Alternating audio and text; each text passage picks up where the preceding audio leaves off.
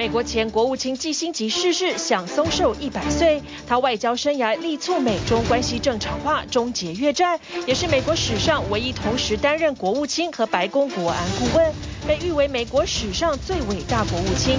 以色列和哈马斯最新协议停火延长一天。哈马斯在第六天再释放十六名人质。哈马斯表示，只有十个月大的最小人质已经在以军轰炸中身亡。大陆网约车龙头滴滴出行二十七号大宕机，瘫痪十二小时，估计损失四亿人民币。分析坦言，系统漏洞可能造成数据外泄。另外，阿里巴巴的云端服务阿里云也发生本月第二次宕机，波及大量中美客户。美国第三季 GDP 报喜，季增率上修至百分之五点二，优于市。场预期表现强劲，欧元区最大经济体德国也正在脱离衰退，十一月通膨率放缓至百分之二点三，创二零二一年六月以来最低。乌俄电子战白热化，乌军将摧毁俄军电子设备列入优先战略。美国国务卿布林肯出席北约会议，强调战争进入第二个冬天，美国对支援乌克兰没有疲劳感。观众朋友晚安，欢迎一起来 Focus 全球新闻。今天头条我们要看的是一位世纪人物，人生谢幕。他是有美国外交教父之称的前美国卿国务卿季辛吉逝世，享松寿一百岁。他在美国的外交上拥有难以抹灭的地位。他今年七月还访问过中国大陆，见到。中国大陆国家主席习近平，基辛吉是犹太的移民，在一九四三年入籍美国哈佛大学毕业之后，担任哈佛的教授。他拿着奖学金读完了哈佛的硕士和博士。在一九六九年，他开始出任尼克森政府国家安全顾问，那是他踏入政坛的时间。一九七一年七月，基辛吉以特使身份秘密访中，为尼克森访问铺路。隔年，基辛吉随同尼克森总统。出访北京，与毛泽东会谈，发表了《上海公报》，美中关系正常化也埋下了对台湾断交的种子。一九七三年，季辛吉谈成了巴黎和平协约，结束美国参与越战。他获得诺贝尔和平奖，却也是史上最有争议的和平奖。在同一年，季辛吉出任美国国务卿，兼任白宫国安顾问，创下了一人双职的历史记录。在一九七七年，季辛吉卸任了政府职务，时任美国总统福特授予总统自由勋章。福特曾经称赞季辛吉是美国史上最伟大的国务卿。季辛吉十一月二十九日在家中辞世，享寿一百岁。而他启动的美国的外交关系政策的扭转，到现在依旧深具影响力。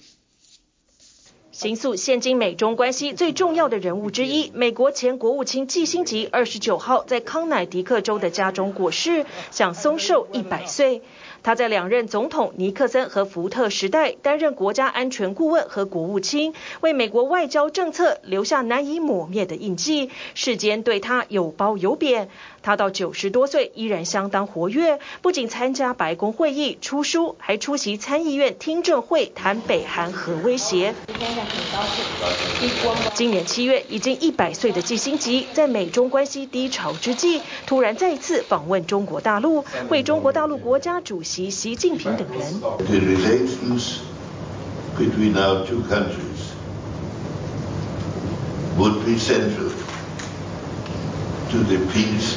In the world and the progress of our society.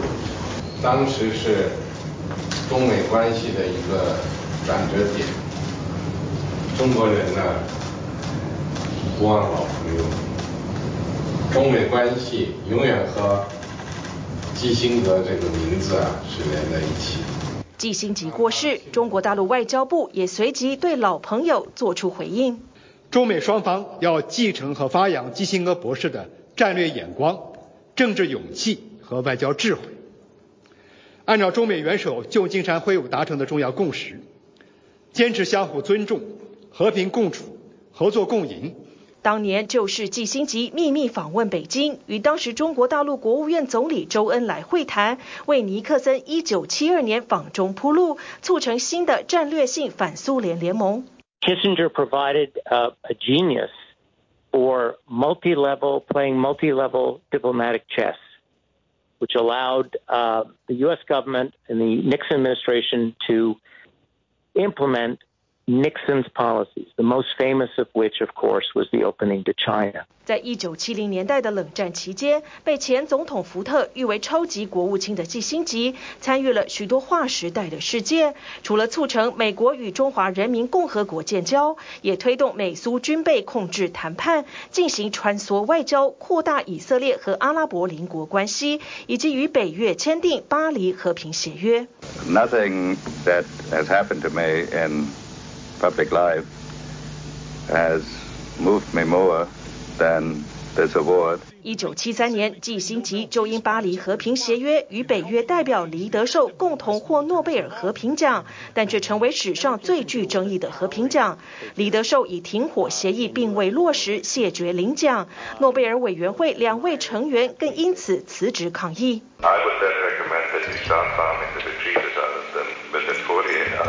越战期间，季辛吉在未经国会同意下秘密批准轰炸驻柬埔寨的北约部队，甚至加码美军军事行动，都是他获奖遭质疑的原因。他说：“有时候政治人物必须在邪恶、道德妥协和混乱冲突中做出选择。” I have to say, I have never dealt with a group of people as treacherous as the North Vietnamese leadership. 季辛吉坚称是国内的问题，让美国失掉在越南成功的机会。We lost the war because we were divided, and also because we were too uncertain about what we wanted. 而他支持南美的智利政变，力挺世界其他地区的亲美军事强人，和他擅长的秘密外交一样，引发批评。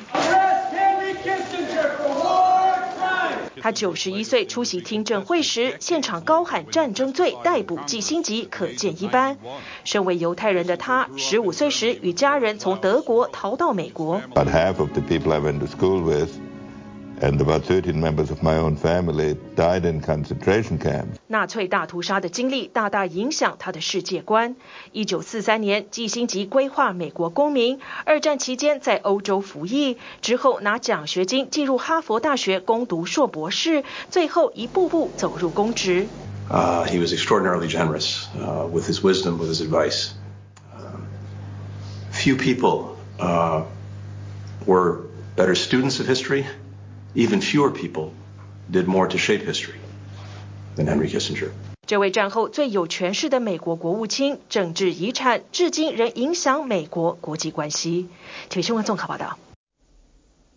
好，接下来看的是与美国发展密不可分的，在美国的外交历史上举足轻重的以色列。以哈双方继续换囚犯，在这个共识下，因他们的停火呢就再延长了一天了，而且在每日早晨，双方提出释囚名单。十名以色列的人质可以换一日停火。哈马斯说，人质当中最年幼的十个月大的小婴儿和哥哥与母亲都已经在以军空袭中身亡。加萨南部民生和医疗物资依旧吃紧，难民营可能爆发传染病。而以色列的总理指出会战到底，而且誓言他们要在加萨继续扩张屯垦区。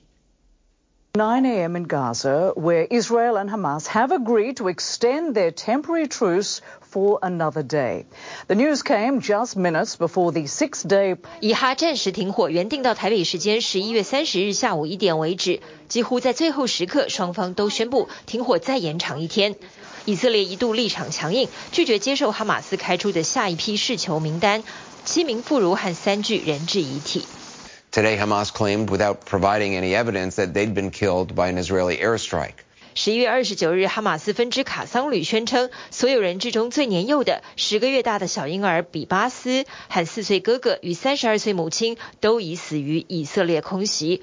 以哈最新协议结果是，释囚名单每日早晨通知以色列，十名乙方人质可换一日喘息停火。Today, a total of 16 hostages were freed, most of them just arriving back in Israel moments ago. 哈马斯释放十六名人质，换取三十名巴勒斯坦囚犯回家。十六人中包括五名孩童，其中两名拥有俄罗斯和以色列双重国籍的人质，在俄哈协商后获释。搭车进入以色列的包括四名泰国移工以及十名以色列人。美国总统拜登表示欣慰，因为终于又有一名美以双国籍人质获释。高中老师贝宁是三个孩子的母亲，丈夫仍未获释。 For almost two years, a low intensity war has been raging in the occupied West Bank. Residents here in Jenin's refugee camp say that there have been more than 30 Israeli military incursions since August of this year. 到底以巴双方是谁占领约旦河西岸？确定的是，以军总是不请自来。加萨战时停火的这一周，以军却多次攻击巴勒斯坦人聚居的约旦河西岸，杀死至少七位巴勒斯坦平民。以军用推土机前导破坏路面，攻击理由都是反恐。但上周四，十八岁的哈吉是在卧室睡觉时，被窗外射来的以军子弹打死的。I was sure we were going to the hospital, she says. We went downstairs. A second officer was there and made the medics put the stretcher down. 以军阻挡救援，十八岁的哈吉最后死在自家门口。另外，这名八岁的巴勒斯坦男孩只因为出门看看情况，就死在以军枪下。And then they left. 以色列总理纳坦雅胡最新的声明是，以色列军队随时可以开战，目标是哈马斯无法再威胁以色列安全才会停止。而从侵占东耶路撒冷到不断扩张屯垦区，以色列遭联合国谴责是违反国际法。十一月二十九日，纳坦雅胡仍前往新屯垦区参加奠基仪式。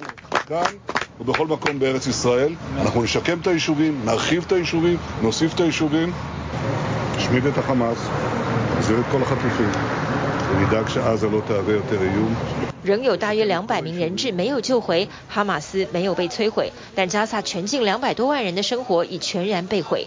以色列若重启战争，威胁加萨全境的不仅枪弹，还有病菌。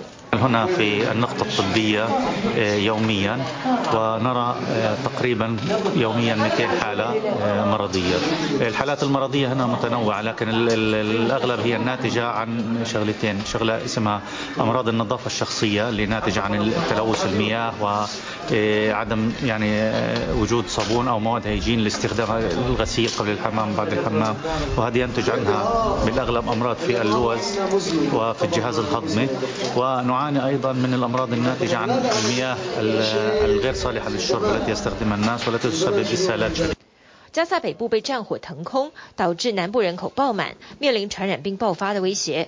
与埃及相邻的边关拉法市，居民虽然伤亡少得多，但日常用品已因封锁而断供，停火随时可能结束。许多人上街抢购食物，加油站更是挤到几乎暴动。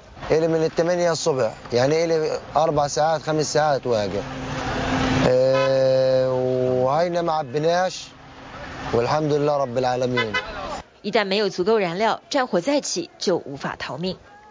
TVBS 新闻综合报道。好，现在关注的是寒冬的冰雪风暴，受到大湖效应的影响，美国东北地区今年第一场暴风雪报道。美国五大湖附近的纽约州、宾州、俄亥俄州都降下了惊人的雪量，因此这些地方交通瘫痪，学校停课，部分地区的积雪深达三十公分。联合国的气候峰会在杜拜登场，主办的阿拉伯联合大公国运用丰沛的橄榄盐（岩石的盐）橄榄盐的资源，积极发展碳捕捉和矿化技术，他们把大气当中捕到的二氧化碳注入地底岩层矿化，这样子呢达到脱碳目标。而欧洲丹麦科学家是透过存放数千年的冰块建立模型，以预测未来的气候变化。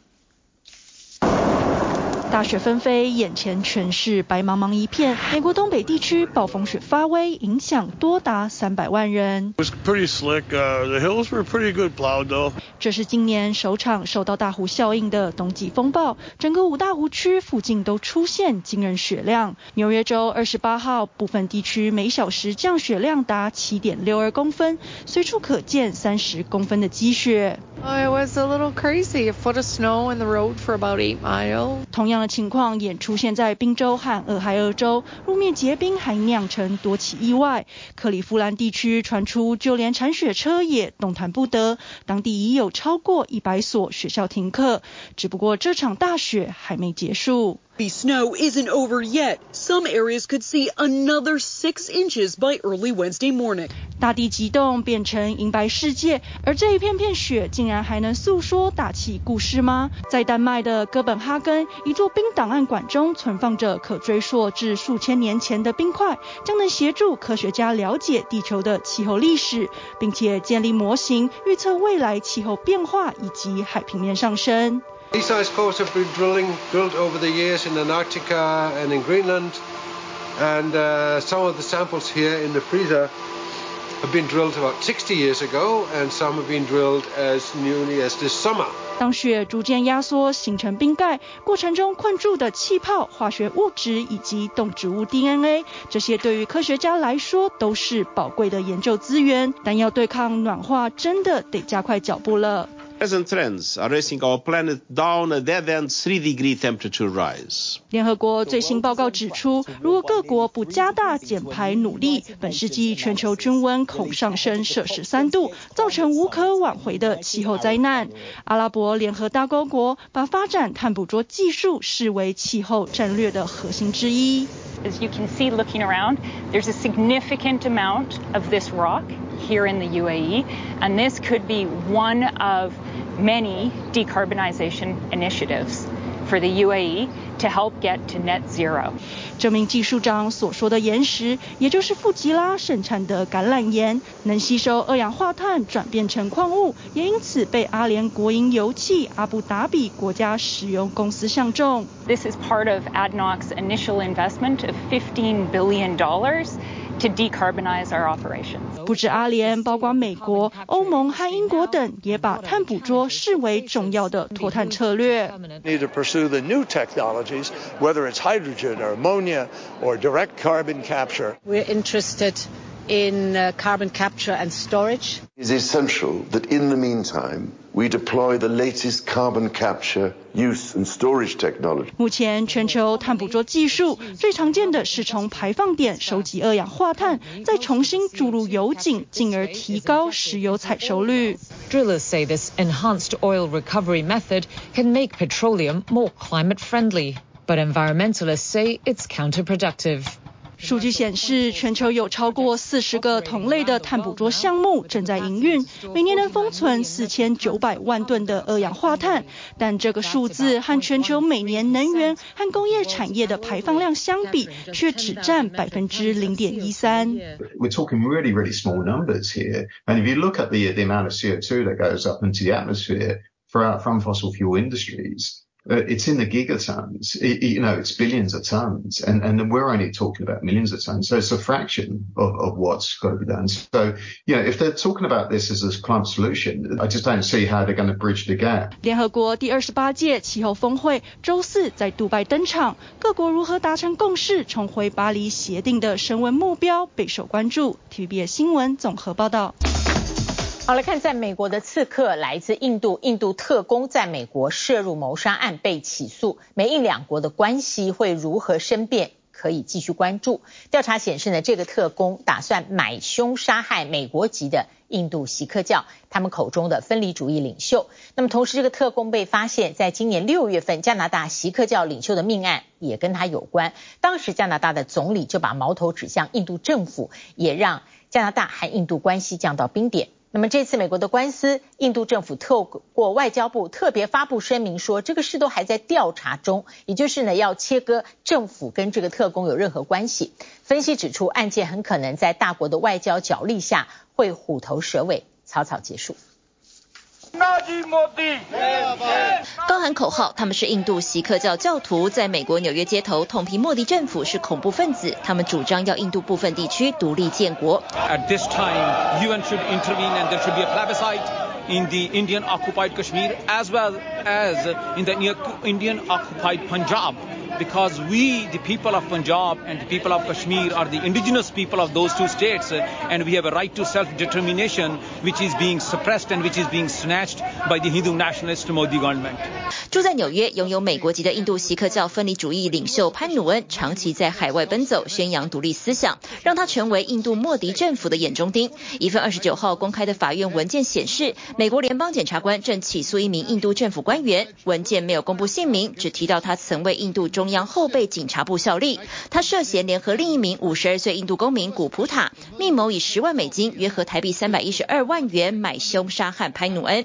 未料杀手是美国联邦缉毒署的卧底探员，才让一切曝了光。I am aware of that. My life is in danger. They wanted to kill me. 遭起诉的印度特工还涉入另一起谋杀案。今年六月，印度锡克教领袖尼扎尔在加拿大温哥华遇刺，返家途中在自己的车上被开好几枪，当场死亡。案发位置是当地印度锡克教徒社区，引发居民恐慌，愤怒走上街头抗议。Over the past number of weeks, Canadian security agencies have been actively pursuing credible allegations of a potential link between agents of the government of India and the killing of a Canadian citizen, Hardeep Singh Nijjar. Canada is a rule of law country. The protection of our citizens and defense of our sovereignty are fundamental.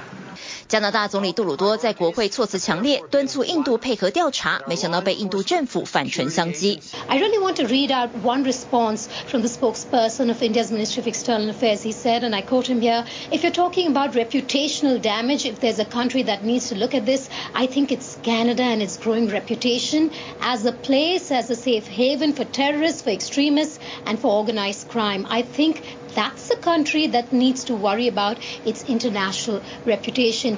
两国外交争端不断升级，除了互相驱逐外交官，印度还暂停向加拿大公民核发签证，更对印度国民发布赴加拿大旅游警示，称该国的反印度活动和借政治发起的仇恨犯罪日益猖獗。I would like to ask you though, Mr. High Commissioner, if in fact India has no role in any of this. Why is your government not cooperating in the investigation? So there are two points on that. Uh, one is that even without investigation being concluded, India was a convicted. 印度强硬主张没有涉案，让九月底的美印外交峰会气氛相当尴尬。会面前，加拿大不断喊话要印度提出说明，但美方最后选择谨慎维持中立，双方没有多谈。You know, Brian, it's very sloppy these things and so risky. especially from a, a country who's who's got good diplomatic relations with the United States. This is, is such slapstick Hollywood. I can't believe it. 为何莫迪政府需要大费周章、千里迢迢派特工暗杀海外异议分子呢？分析指出，这些人鼓吹锡克教教徒脱离印度建国，虽然力量不足以威胁莫迪政权，但不怕一万，只怕万一。So the Indian government, led by Prime Minister Modi, always wants to project strength. It wants to show that it is willing and able to go after any type of potential threat to the Indian state. 莫迪政府眼中容不下一粒沙，但在美国司法部的起诉文件曝光后，海外锡克教徒大为不满，扬言对于独立建国的想法只会越来越坚决。What we got to do is to break the backbone of this India. 华盛顿邮报报道指出，白宫已经针对这起印度特工涉嫌谋杀的起诉案件，要求莫迪政府负起责任。但分析认为，案件很可能在大国外交角力下虎头蛇尾，草草结束。I would argue that the U.S. is willing to give some free passes to India that it wouldn't necessarily give many, if not most, other countries because it views India as a critical partner to help the U.S. counter China. 印度外交部目前只有简短声明，强调案件正在调查当中，对于官方人员是否涉案只字未提，让整起事件和争议持续延烧。TVBS 新闻综合报道。 欢迎回来继续 focus，我们来看的经济现象是中国大陆网约车辆的龙头。滴滴出行在这个星期一出现了史上最严重的宕机，当时呢，轿车结账都出问题，它旗下的代驾和共享单车也全部挂点。由于时间长达十二个小时，所以冲击受影响的人有五亿多人，而损失交易大概呢有十七亿台币这么多。除了滴滴之外，阿里巴巴旗下的阿里云周一也宕机两小时。这是阿里云半个月第二次宕机了。阿里的电商对手拼多多市值飞速成长，股价直逼阿里，这也让马云坐不住，罕见发文向员工信心喊话。这显示呢，中国电商之间的竞争已经越来越白热化。对中国大陆各地上班族来说，周二上午的赶打卡真是太难了，因为最常用的手机叫车软体滴滴出行竟然大宕机。早上八点钟打车的时候就显示网络异常。等到我下车的时候，他那个订单只是显示了到达，但是也没有办法支付，也不显示金额。无法支付车款还只是小意思，多数用户是叫了车之后，要不就是画面转圈圈，要不就被系统莫名取消订单。网络出问题了，所以我用高德，之前都是用滴滴。急着打卡的上班族只好改用其他软体，驾驶们则坦言，滴滴以外的叫车系统几乎全都爆单。他说今天很难打，打不到。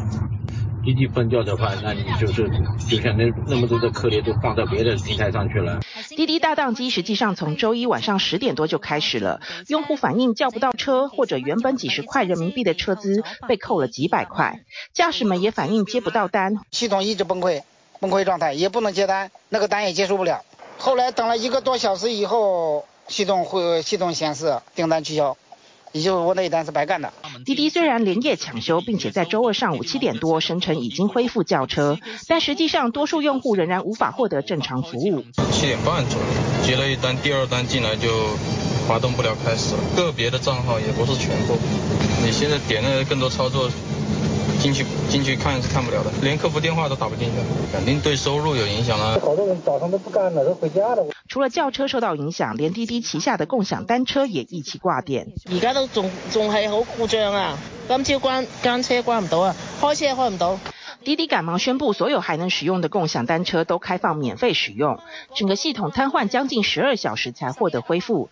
然而，让滴滴驾驶们感到恐慌的却是这件事。现在打车可以了，其他的还是不行。比如说，像我们提现都提不了。以前的话也有遇到过这种情况，不过这一次好像严重一点。以前基本上。一个小时、两个小时就好了吧？滴滴出行此前在二零一九年十月、二零一六年七月以及二零一五年十月，也都曾经出现宕机，但宕机的规模与时间都比这次小得多。而且这回首度出现无法提领账户内车资的情况，让驾驶们在系统恢复后赶忙提钱，但银行到账时间有快慢不同。有可能是他们的系统平台正在进行大版本的升级，还有一种可能就是说。由于一个系统平台，它包含的代码量实在是太大了，代码仓库的管理是一个专门的管理软件，这部分管理软件如果出了问题的话，也会影响到整个系统平台的正常运行。滴滴事后公开致歉，并且承诺提供十元人民币的轿车优惠券作为补偿，同时强调宕机原因是底层系统软体故障，否认外传遭受攻击的说法。但是专家坦言，不论是故障或者攻击，都反映系统有明显缺陷，恐将威胁资安甚至国安。滴滴这种基于复杂的位置的服务，不同业务板块之间应当有风险隔离，而无论是打车还是共享单车代驾等系统全部瘫痪，这是一种明显的系统缺陷，这种缺陷可能会导致大量的数据泄露。这次滴滴宕机受影响的人数估计约五亿。根据滴滴出行最新财报，每天平均订单量达三千多万笔，以此估算，滴滴这回宕机损失的交易额恐怕超过四亿人民币，也就是十七亿台币左右。而近期出现大规模宕机的也不只有滴滴。我们将继续在各地的数据中心进行扩容，进行算力的升级。才刚喊出要升级扩容的阿里巴巴旗下阿里云，周一晚间出现两个小时的宕机，资料库产品的控制台无法登录，包括中国与美国的大量用户都受到影响。这是阿里云在半个月内第二次宕机，前一次宕机持续约三个小时。而阿里巴巴遭遇的困难还不仅于此，它最大的对手正快速成长。拼多多二十八号发布了今年三季度财报，数据显示第三季度营收接近翻番。由于旗下跨境电商平台天母。以低价策略在欧美国家获得高速增长，让拼多多交出亮眼财报，投资人也纷纷看好。在美国纳斯达克的表现，周二、周三持续上涨，不但股价升至两年新高点，市值更一度超越阿里巴巴。对手加速发力，让阿里巴巴创始人马云有些坐不住。他周三罕见在公司内部网站发文向员工喊话，强调 AI 电商时代才刚刚开始，对谁都是机会也是挑战。似乎显示中国电商之间的竞争将更加白热化。TVBS 新闻综合报道。好，接下来我们看一下在战争当中所透露出的人性温暖。以巴开战，数以千计的平民百姓已经牺牲性命，世界各地不断为以巴的人民祈福。日本三一强震的受灾区宫城县岩沼市向加萨送暖。回报当年加萨主动向三一一賑灾重灾的日本伸出友谊之手，严找市民亲自做祈愿灯笼，特别举行专门的点灯会，希望和平降临加萨。由以色列和巴勒斯坦两位影视人共同制作的纪录片，访问了超过一百名被以色列关押的前少年嫌犯，曝光他们被以色列审讯拘留的过程，以不同的观点呈现以巴冲突下的民众心声。倒数五秒，看似平淡无奇的格子窗变成色彩缤纷的灯墙，而上面写满了迫切的和平祈愿。ガザに平和を、戦争のない世界、平和へのメッセージがたくさん寄せられています。 主办这场温馨点灯式的是日本宫城县岩沼市，虽然与加萨并非正式的姐妹城市，但是当三一一强震发生后，是加萨主动向重灾的三县伸出友谊之手。三一周年时，加萨的联合国单位在当地举行祈愿风筝活动，透过乘风高飞的风筝追悼賑灾牺牲者，也替灾区的重建工作打气。之后向三一一灾区送祝福，成为加萨的常态活动。因为不论是天灾还是战争，人们都希望早日和平，并求城市顺利重建。ガザの人たちの映像を见て、私たちはいつもあなたたちに寄り添っているよということを。 こういう活动していくことで何か伝わっていくことがあるのかなと思って。盐沼市点灯会的主办人佐藤小姐积极参与海内外义工团，结交了志同道合的加萨好友。以巴开战后，两人透过讯息彼此关心，但随着战火升级，身处加萨的朋友传来近乎绝望的字句：“我们不求歹活，只求好死。”之后便音讯全无。 ちょっと生きていくのも大変な状况が伝わってきて、ちょっとこれを受けて、あ、何かしなきゃって思ったのが一番です。生きてくださいっていうことですね。虽然能够感受以巴人民的苦，却不能明白以巴之间的纠葛。千年以来，由种族、宗教构成的历史，演变为犹太人与巴勒斯坦人百年难解的仇恨。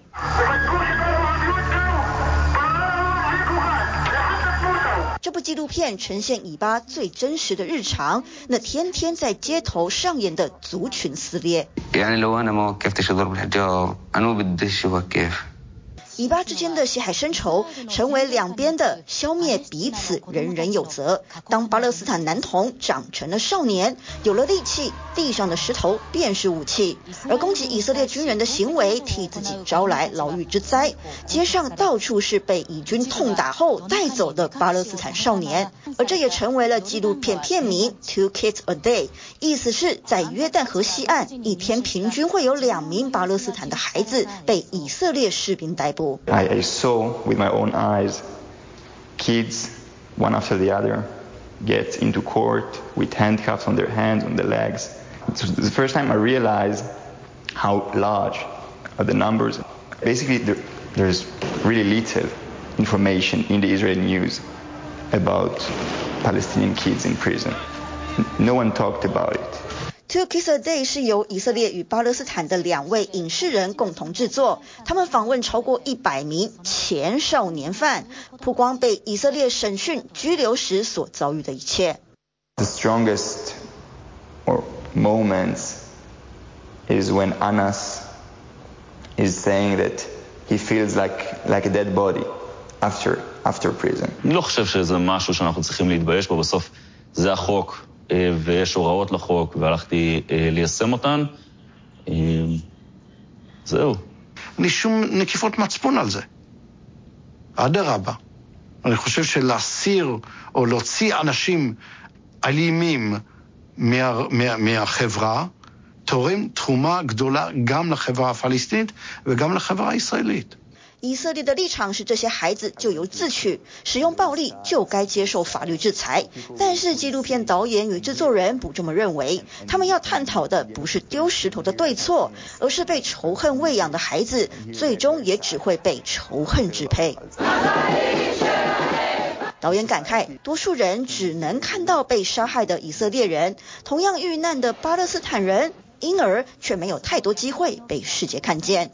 而身为以色列人，这么多年来始终没有作为，如今希望透过纪录片告诉世人，在新闻镜头以外的以巴冲突。而不同当前主流观点的 Two Kids a Day 更获得日本 NHK 电视台青睐，在三百多件作品中夺下最佳作品赏。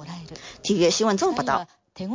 好，接下来关注的是欧美经济。欧美经济数据在岁末都传来好消息，美国第三季的 GDP 上修到百分之五点二，比预期好，增幅两年最大。而欧洲最大经济体德国十一月的通膨率放缓到百分之二点三，创下两年半来的通膨新低。那么关键就是能源价格下滑。十一月星期四是最后一天了，但却是美元表差表现最差的一个月份。市场预测美国联准会很可能从明年上半年就开始降息，所以周三美股收盘几乎是没有变动。购物中心林立，柏林知名选帝侯大道，绵延四点五公里的耶诞灯饰在大雪纷飞中点亮。德国总理肖兹则收到这棵十五公尺高、将放在他办公室前的椰蛋树，还请小朋友来欢唱椰蛋歌。但肖兹眉头深锁，因为六百亿欧元的预算缺口还没解决。这个月十五号，德国联邦宪法法院裁定，把二零二一年预算中没动用到用来应应疫情的六百亿欧元，提拨到气候基金里属于违宪，进而引爆德国预算危机。Unsere Unternehmen brauchen in unruhigen Zeiten Klarheit。周二，萧兹现身议会发表演说，表示不放弃任何一项政府计划，包括对电脑晶片和电动车电池工厂的投资。经济学家也指出，删减支出只会让挑战更大。Zusammen mit dem Bundestag arbeiten wir nun intensiv daran, alle Beschlüsse, die für den Haushalt 2024 nötig sind, so schnell wie möglich zu treffen。好消息是最新出炉，德国十一月通膨率放缓到百分之二点三，不但优于预期，更创下近两年半来新低。关键则是能源价格下滑，就连食品价格增幅也比前一个月小，让投资人认为欧洲央行明年降息几率更大。激励周三，德国 DAX 指数上涨百分之一，触及四个月新高。25 for the ECB。同一天，经济合作暨发展组织 OECD 发布经济展望报告，预测明年全球经济成长放缓，但硬着陆风险消退。So this combination of developments leads us to project global growth of 2.9% this year. lowering slightly to 2.7% next year, and then returning to 3% in 2025. 以个别地区来说，OECD 认为，随着欧洲最大经济体的德国今年有望走出衰退，进而将欧元区明年的成长率从百分之零点六调升到百分之零点九。A key takeaway today is the stronger outlook for the US, which we've revised up for 2024. 同一天，美国商务部公布强劲数据，美国第三季 GDP 从百分之四点九上修到百分之五点二，不但优于初值和预期，增幅也创两年来最大，缓解衰退的疑虑，却也让市场疑惑：美国联准会究竟什么时候才要调降还在二十二年高位的利率？让周三美股收盘几乎没有变动，反倒是油市和汇市直直落。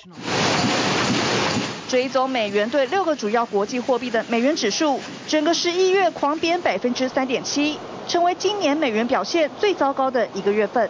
But now that we're seeing the dollar softening, weakening, um, we're seeing, you know, potentially, uh, people looking at, um, inflation coming down. There's been more interest in gold.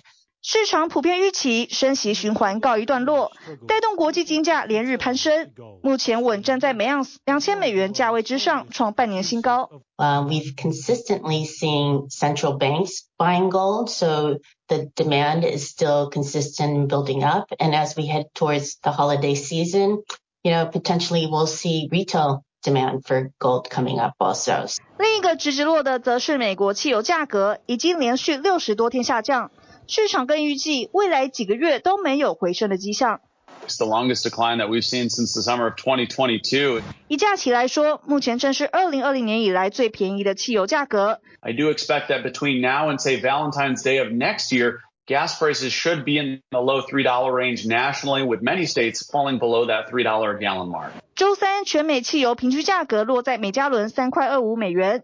有的州甚至不到三块美元，仿佛不受一连串威胁影响，包括即将进入寒冬，以及俄乌战争和中东冲突持续。The bad news is that if Middle East tensions remain high into the first quarter of 2024, then you'll see gasoline prices move up. 如今市场还关注石油输出国组织和盟友组成的 OPEC Plus 即将在周四召开的会议，预计会进一步削减石油供应。That OPEC meeting could hold the key to future gas prices. 除此之外，投资人也静待同一天公布的美国个人消费支出指数 PCE。TVBS 新闻综合报道。好，提到战争，关注一下俄乌战争进入第二个冬天。美国国务卿布林肯二十九日参加北约外长会议的时候，特别重申美国的支持，强调对支援乌克兰没有疲劳感。在乌东的壕沟战中，有一个士兵战到最后只剩下他最后一人，而且他被俄军包围长达两个星期。他的长官下令说：“你赶快自己祈祷逃出来。”这最后的一名士兵在双腿受伤的情况下，自己爬到安全的地方脱困受访。乌军坦承，现在俄罗斯在电子作战上取得优势，西方提供给乌克兰的武器因此受到牵制，因为卫星讯号、雷达都被电子设备干扰，炮弹甚至失去准度，自行毁灭，影响了乌军战力。俄乌战进入第二个冬天，战事胶着，乌克兰的反攻行动也没有进展。十月以哈冲突爆发，国际社会对乌克兰的关注度明显下降。美国国务卿布林肯二十九日参加北约外长会议时，重申美国的支持。And when it comes to the United States, what I continue to see, what I continue to hear is strong bipartisan support in both chambers of Congress for Ukraine. 受邀出席的乌克兰外长库列巴也在会后表示，外界认为北约对俄乌战感到疲乏，但他完全没有感受到。To sum up this the meeting that we had today, there was a clear no to fatigue and a clear yes to continued and increased support to Ukraine.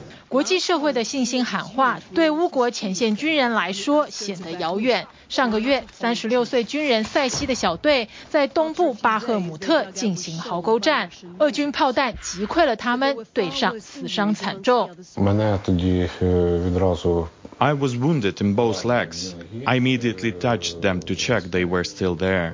救援队抵达时，塞西让其他伤重士兵先撤离，自己愿意等下一批救援。之后长达两个星期的时间，同袍以无人机空投食物和止痛药给他，但俄军已慢慢逼近，将他包围。乌军多次救援。都被俄军的炮火击退，最后长官下命令，要塞西祷告，自行爬到安全的地方。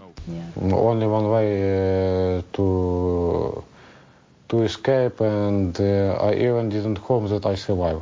塞西说：“这是前线士兵普遍的经历，这场战争让他们付出惨痛代价。” What I have seen cannot be expressed in words.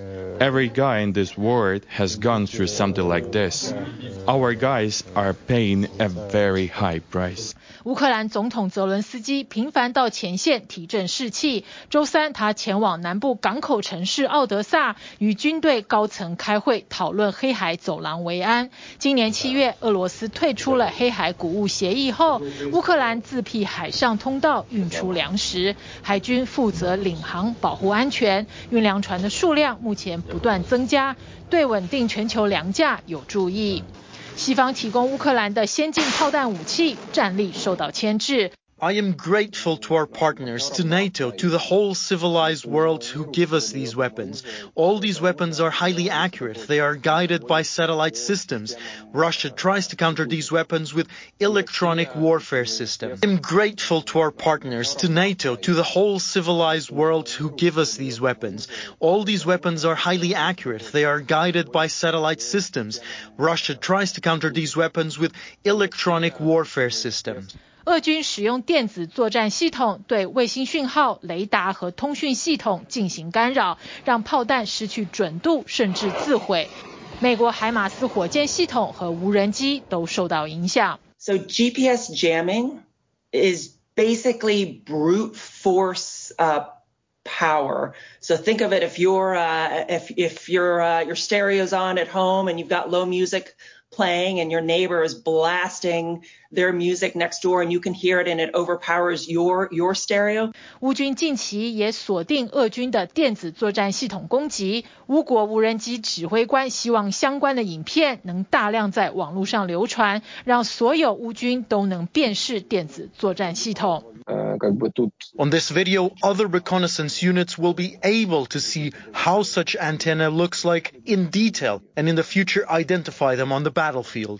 俄罗斯将电子作战系统与武器结合在一起，直接装在坦克车上，边走边干扰敌军无人机。乌克兰军方坦承，俄军的电子系统已经在战场上取得优势。The new vision for the development of electronic warfare includes protecting every piece of equipment, every trench, every person, comprehensive protection of the entire battlefield. 乌克兰在人力和武力都不足的情况下，唯有靠提升科技技术，才能应对俄罗斯的电子战。北约秘书长史托滕伯格也警告，俄罗斯已经大幅提升军事支出，绝对没有任何停战的打算。TVBS 新闻综合报道。谢谢您今天跟我们一起 focus 全球新闻，祝您平安。我们下次同一时间再会。